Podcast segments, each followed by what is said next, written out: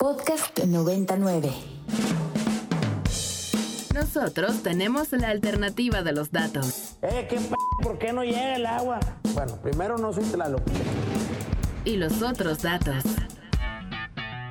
Mira, Alito, yo no mato cucarachas. Los datos que necesitas para entender nuestro país. Y lo que te quiero usted preguntar es si para la campaña actuamos con ellos. A ver. Sí. Un gobierno sin corrupción no sirve para nada. Pero esto no es estados de ánimo, pues esto no es el fútbol. Y al mundo. For LGDP, uh, LGT, LBG, LGBTQ2+. What a stupid son of a Bienvenidos a Tengo Otros Datos de Ibero 90.9. Está horrible. Hoy, hoy, hoy.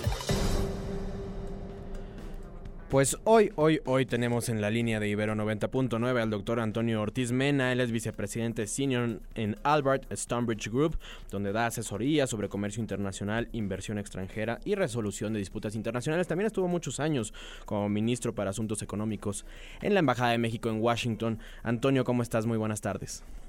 ¿Qué tal? Buenas tardes, Sebastián, y qué gusto estar aquí con la Ibero.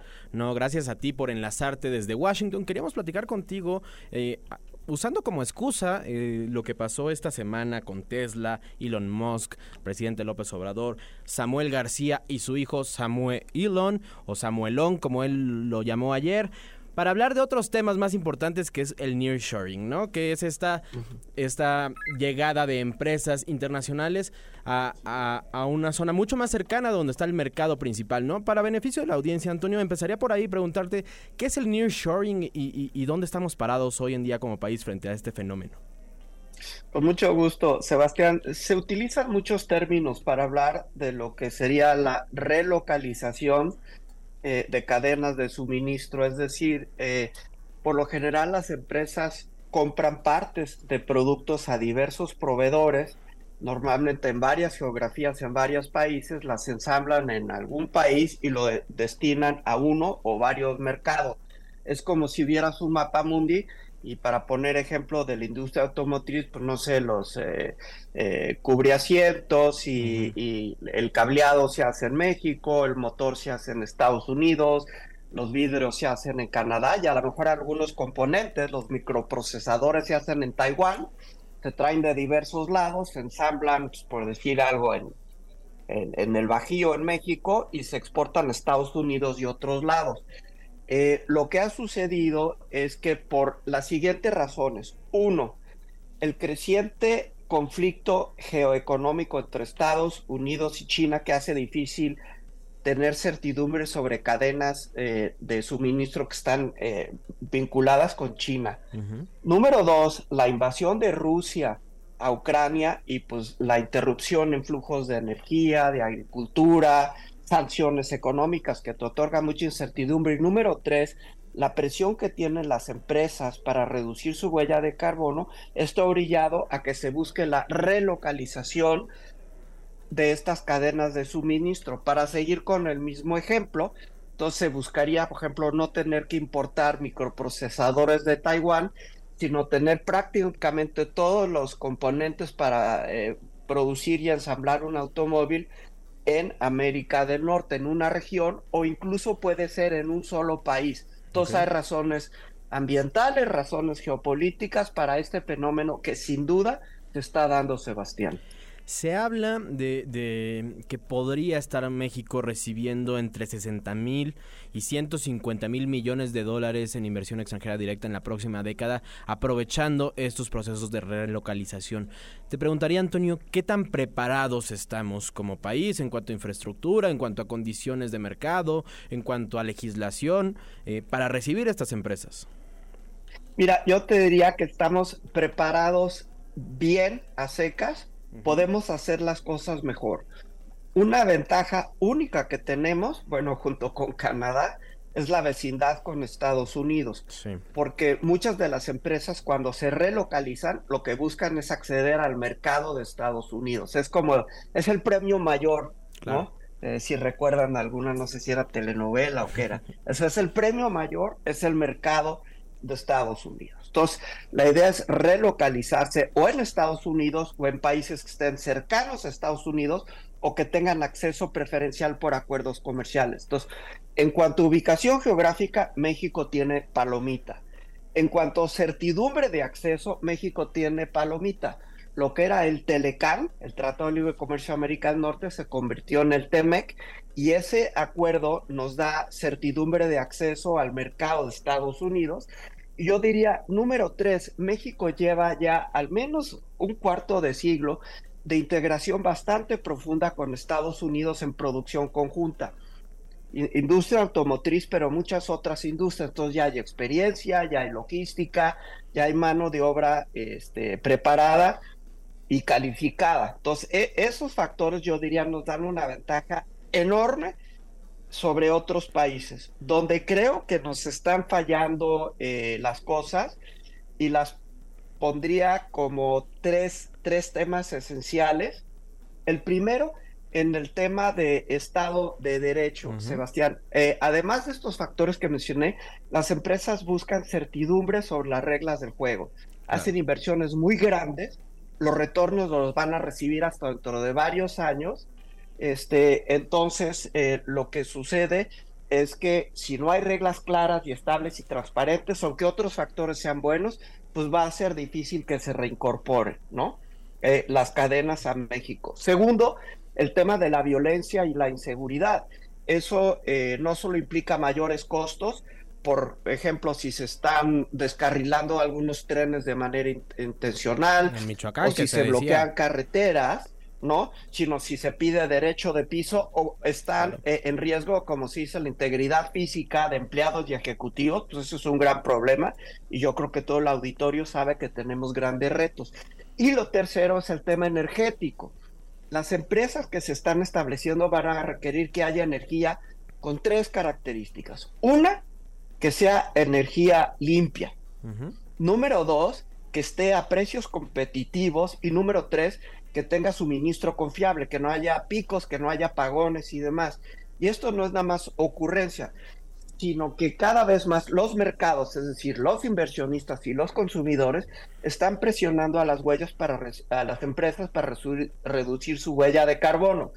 Estar produciendo cerca del destino final te ayuda a reducir la huella de carbono en vez de enviar un bien desde otro del otro lado del mundo, de China, ¿no? Pero si tú no tienes eh, acceso a energía con esas tres características, no vas a poder cumplir con tus mandatos o con presiones del mercado. Y yo diría que de estos tres factores, número uno, Estado de Derecho, número dos, seguridad de violencia y número tres, energía, el que representa el mayor reto para traer eh, esta, este nearshoring del que hablabas al inicio del programa es la energía, porque eh, si hay incertidumbre legal, esto aumenta el costo de hacer negocios, eh, algunas inversiones quizá no llegarán, pero al final del día se llegan a acuerdos. Mira el caso de Tesla. Número dos, lo de violencia, inseguridad, igual aumenta el costo de hacer negocios, pero no lo impide. No estoy minimizando el costo humano Simplemente estoy hablando fríamente de lo que ven los directivos de empresas. Sin embargo, si no hay la energía que requieres, se acabó. Punto. Claro. No puede llegar lo que, lo que debería estar llegando. Entonces, para mí, de los tres, el principal es el tema energético, Sebastián. Oye, y te pondría sobre la mesa un cuarto, a ver si lo ves como problemático, que es el contexto político y los dichos del presidente eh, en las mañaneras. Lo vimos con Tesla esta semana, que sí, que no, que mejor en Michoacán, que mejor por el AIFA. ¿Eso crees que influya en, las decisiones corporativas de, de estas megaempresas? Mira, yo creo que mete un ruido innecesario y esto tendría dentro del primer rubro, Estado de Derecho y certidumbre sobre las reglas. Para mí es ejemplo de, ruido innecesario. Ejemplo, ¿hay agua o no hay agua suficiente en el Estado de Nuevo León? Bueno, yo creo que debe ser una agencia independiente la que determine, ¿no? Que no sea, digamos, opinión de nadie. Si hay agua y hay plan de la empresa para administrarla de manera racional y sustentable, que bueno, y si no hay, se acabó. No, pero esto no tiene por qué ser motivo de dimes y diretes. Por eso es muy importante tener por cierto, agencias reguladoras independientes, confiables, profesionales, bien financiadas. Y, digamos, el menoscabo de muchas agencias regulatorias eh, en materia económica eh, como eh, este, la Comisión Federal de Competencia, Comisión Reguladora de Energía, etcétera, pues eso también abona a los retos en este primer rubro, que es el de certidumbre legal, Sebastián. Ya, ya, hablabas de, de, estas agencias regulatorias, del tema de energía. Yo me ponía a pensar, a ver, la, la Inflation Reduction Act de Joe Biden, este plan para reducir la inflación, que tiene un componente esencial que es la electromovilidad y donde nos mencionan directamente a Canadá y a, México, eh, ¿cómo se contrapone ¿no? con, con la política energética del gobierno?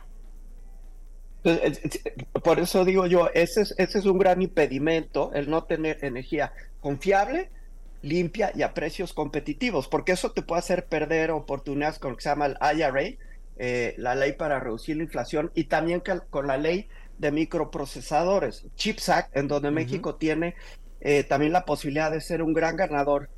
Mira, Sebastián, yo soy bastante optimista en que, lo, le, digamos, los, los retos son claros. Eh, está en México eh, resolverlos. No tiene que ser un organismo internacional, una negociación con nadie. Nos toca a nosotros, los mexicanos, ponernos de acuerdo, ponernos las pilas y poder aprovechar cabalmente esta oportunidad que yo creo que se da, si acaso, una vez este, cada generación. Es algo único, ¿sí? Sí. Lo ponían ahorita en, en, en, el Twitter de la estación, el nuevo cantaré el mexicano sería. Pues o, ojalá, ojalá sea así, porque trae toda una cadena de proveedores y si funciona bien, pues es un círculo virtuoso en, lo que eh, otros se animarán a, a venir, ¿no? ¿Le ves fecha de caducidad a esta oportunidad que tenemos? O sea, es decir, en, en, el próximo año hay elecciones en México, hay elecciones en Estados Unidos, puede entrar un gobierno como el de Trump o, o como el de Santis, un gobierno republicano mucho más enfocado al, al, al, MAGA, al Make America Great Again. O sea, sí tenemos como la pestaña de, de cierre de esta bonanza eh, cerca. No, mira, yo lo veo como una tendencia a mediano y largo plazo. Lo, lo, los próximos años va a seguir esto eh, abierto y Estados Unidos va a seguir siendo bastante proteccionista, proteccionista. Lo fue con Trump, lo sigue siendo con Biden y, y lo seguirá siendo con quien esté ahí. Entonces, está, usted, Estados Unidos piensa de manera nacional, número uno, y regional, número dos. Yo, yo diría, el gran problema es que eh, hay muchas decisiones que se toman una vez más, por, solo una vez. Por ejemplo, si Tesla no se hubiera ido a Nuevo León, uh -huh. se va a otro lado, ¿correcto? Entonces, a lo mejor sí captamos otras. Sí, pero ya perdiste esa. Sí, exacto. Exacto. O sea, digamos, o sea, haz de cuenta que se van formando en fila empresas y dice, yo quiero hacer el nearshoring del que hablamos, me voy a México o me voy a, a, a, Canadá, me voy a Estados Unidos o me voy a otro país, ¿no? Entonces son, esas sí son oportunidades únicas, ¿no? Eh, o sea, yo creo que estamos a tiempo, yo creo que tenemos ventajas únicas, pero insisto, si no atendemos estos tres rubros, y estoy como disco rayado, Estado de Derecho, seguridad y energía, y siendo lo central y lo principal energía, se nos van a ir varias oportunidades. También de eso estoy seguro, Sebastián. Claro.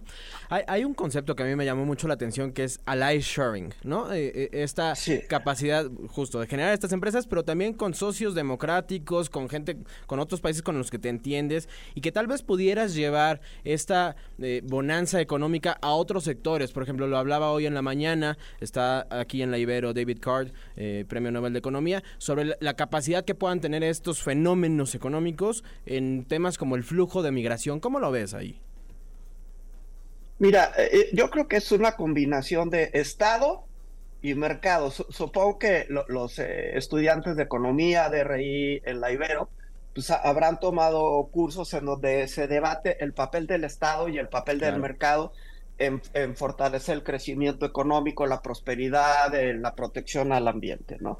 Lo que yo diría es que estamos viendo a mediano y largo plazo una creciente intervención del Estado eh, lo que se llamaría sustitución de importaciones versión 2. Uh -huh. Sustitución de importaciones versión 1 era, digamos, en el México de la segunda posguerra hasta pues que, que entramos al GATT, el predecesor de la OMC, en los 80. Eh, y a partir de entonces, digamos, se privilegió al mercado. Claro. Hoy en día los gobiernos están teniendo gran participación en las decisiones económicas. Por ejemplo, en la cumbre de líderes de América del Norte de enero pasado, que fue en México, los líderes hablan de cooperar en materia de la producción y distribución de microprocesadores. Entonces, digamos, ahí no es el mercado, ahí es el Estado. Con una participación dictando. activa. Habrá otros rubros que no tengan tanta atención de, desde el punto de vista de los gobiernos, pero que los factores que yo mencioné, los factores de vecindad geográfica, del TEMEC, de gran experiencia en integración de cadenas de valor y mano de obra calificada, ayudarán a que otros, eh, otros sectores y otras industrias eh, despeguen. Algo que Claro. agregaría, Sebastián, que me parece que no se ha captado con suficiente eh, claridad eh, en México, es que existe la impresión de que hay un conflicto geopolítico entre Estados Unidos y China, que esto significa que las empresas están yendo de China y muchas podrían venir a México. La realidad es un poco más compleja. Claro. Muchas empresas se quedan en China para surtir el mercado de China y otras Y se- vienen a México para surtir no solo el mercado de México, sino de América del Norte y de muchos países con los que México tiene tratados de que libre fue justo comercio. lo que dijo ayer Elon Musk. No estamos cambiando, eh, quitando Sí. una fábrica, sino expandiéndonos. Antonio, se nos acaba el tiempo, pero te agradezco muchísimo, Sí. muchísimo estos minutos para conversar aquí en Ibero 90.9. Con mucho gusto, Sebastián. Saludos al, a la Ibero, profesores y alumnos. Que estés muy bien, doctor Antonio Ortiz Mena, desde Washington. Yo soy Sebastián Ermenger. Hasta aquí este tengo otros datos. Te quedas en Resistierra y nosotros nos escuchamos el próximo jueves. La alternativa de los datos. Eh, qué p ¿por qué no llega el agua? Bueno, primero no soy Tlaloc. Y los otros datos. Mira, Lito, yo no mato cucarachas. Los datos que necesitas para entender nuestro país. Y lo que me quiere usted preguntar es si para la campaña actuamos con ellos. A ver. Sí. Un gobierno sin corrupción no sirve para nada. Pero esto no es estados de ánimo. Pues esto no es el fútbol. Y al mundo. For LGDP, uh, LGT, LBG, LGBTQ2 plus. What a stupid son of a ¿Escuchaste? Tengo otros datos de Ibero 90.9. Para más contenidos como este, descarga nuestra aplicación disponible para Android y iOS o visita ibero909.fm.